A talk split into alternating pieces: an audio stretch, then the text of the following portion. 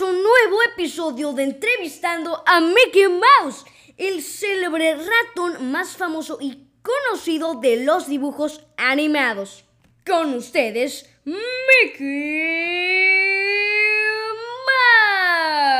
Mouse. Hola a todos chicos y chicas, mi nombre es Mickey Mouse, como ya mencionó mi buena amiga Gala Marín. Y el día de hoy, como ya vieron en el título del episodio, hablaremos de El maravilloso mundo de Disney. Marcó la vida de jóvenes y adultos con sus inolvidables historias. Las canciones, animaciones, personajes y mensajes reflexivos están adheridos a las mentes de generaciones y son atesorados con un cariño importante.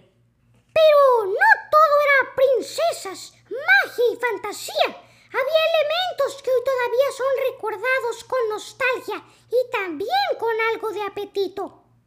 Sí, esas caricaturas no solo bailaban vals, dormían a la espera de un príncipe azul o suspiraban por crear Cuscotopía. También comían, cocinaban y tenían divertidas ocurrencias gastronómicas. Es por eso que en el episodio de hoy hablaremos de cinco alimentos emblemáticos de series, cintas o largometrajes de Disney. Así que abran el refrigerador y tomen su botana favorita, porque esto acaba de comenzar.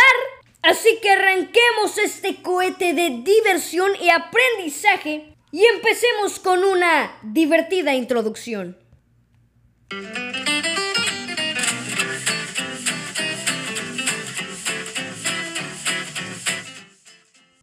Ahora sí, comencemos con el puesto número uno. Los Bagnets de Tiana en La Princesa y el Sapo, 2009. Era difícil que una película de dibujos animados tuviera éxito en la era de la animación, pero sin duda que lo logró esta singular historia que está empapada de gastronomía. Antes de ser princesa, Tiana era una joven mesonera de Nueva Orleans que tenía buenos dotes para cocinar, pues su sueño era tener su propio restaurante, al igual que su fallecido padre. Ella sabía preparar unos ricos bagnets que hacen delirar a cualquiera con su mera apariencia. Y es que con ese dorado color y ese baño de azúcar glass, ¿a quién no se le antojan estos ricos panquecillos? Vamos con el puesto número 2, la manzana de Blancanieves.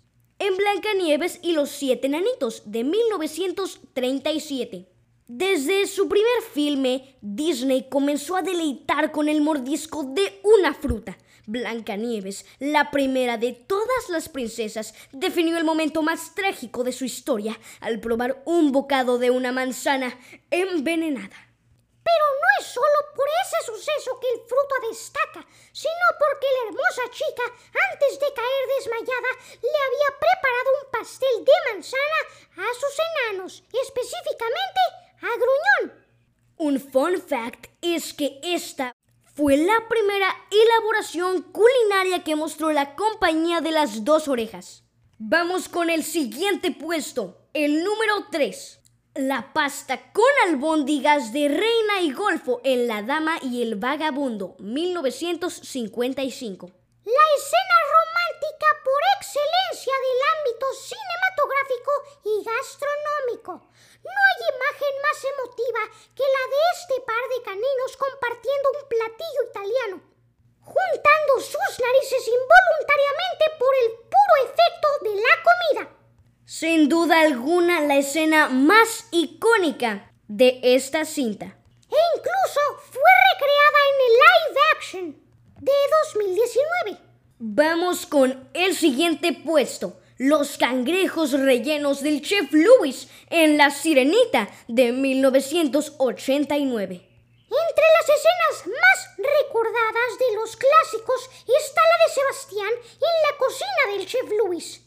Si bien nunca mostraron los cangrejos rellenos como tal, sí se pudo ver cómo el cocinero intentaba convertir al pobre crustáceo parlanchín en la cena de Ariel, el príncipe Eric E. Grimsby. El encargado de los fogones, quien tenía aspecto italiano pero hablaba como francés, llegó incluso a enharinar a nuestro cangrejo favorito, Sebastián.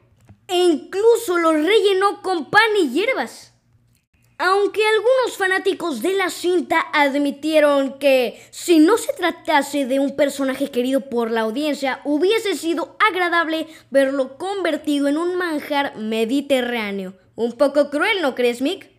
Sí que lo es.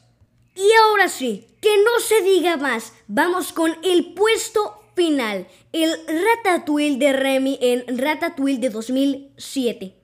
Y es que no podía ser otro que este platillo especial que sensibilizó a un crítico implacable y a todo un planeta. Preparado por una rata callejera que por alguna razón nació con el don y un olfato privilegiado para cocinar. Es verdad, ya que no se puede hablar de gastronomía en Disney sin mencionar este icónico platillo es la película más popular de la historia del cine y es que Ratatouille es el platillo número uno de los estudios Disney y probablemente de toda la industria fílmica. Incluso muchas personas no tenían ni idea de lo que era un ratatouille hasta que Disney y Pixar creó esta obra maestra que de alguna forma culturizó a públicos adultos y jóvenes en lo que a destrezas culinarias se refiere. Y ahora sí amigos, hemos terminado con este recuento, pero todavía falta algo, el plus de este episodio.